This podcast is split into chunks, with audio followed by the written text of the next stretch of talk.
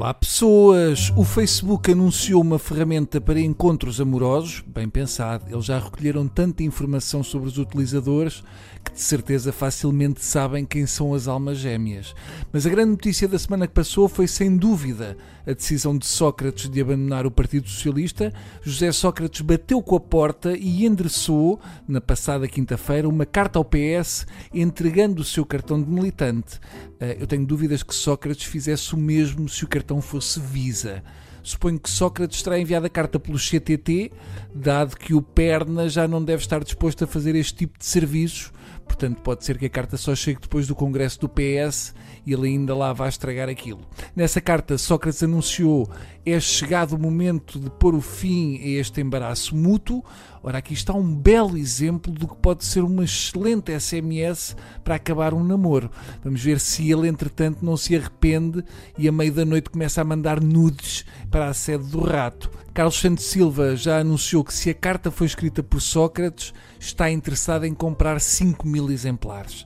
Segundo o ex-primeiro-ministro, a decisão surge depois do líder parlamentar do PS, Carlos César, e o porta-voz socialista, João Galamba, entre outras destacadas figuras do partido, terem feito aquilo a que o agora ex-militante considera ser uma espécie de condenação sem julgamento realmente temos que reconhecer que há uma parte elitista do PS que antes convivia e defendia o ex-primeiro-ministro, mas que agora de repente começou a sentir vergonha de Sócrates. Dá a sensação que Sócrates apareceu numa entrevista com meias brancas com raquetes de ténis.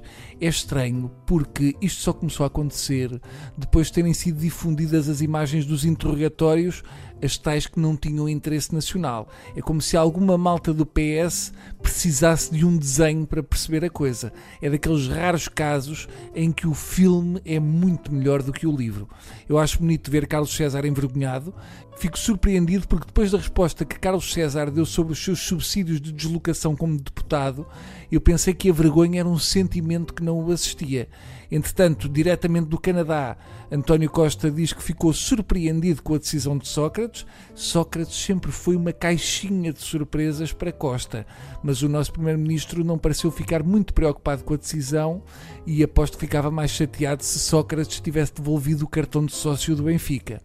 Podemos dizer que neste momento o PS já consegue sentir vergonha, mas ainda não consegue deixar de ser hipócrita. Portanto, não se pode ter tudo. Temos que dar alguma razão a Sócrates nesta súbita vergonha do Partido Socialista. Eu não imagino o PS a tomar uma atitude destas caso Soares ainda estivesse vivo. Eu tenho a teoria que esta nova atitude do PS é um bocado como aqueles homossexuais que só saem do armário depois da mãe e o pai morrerem. Também é.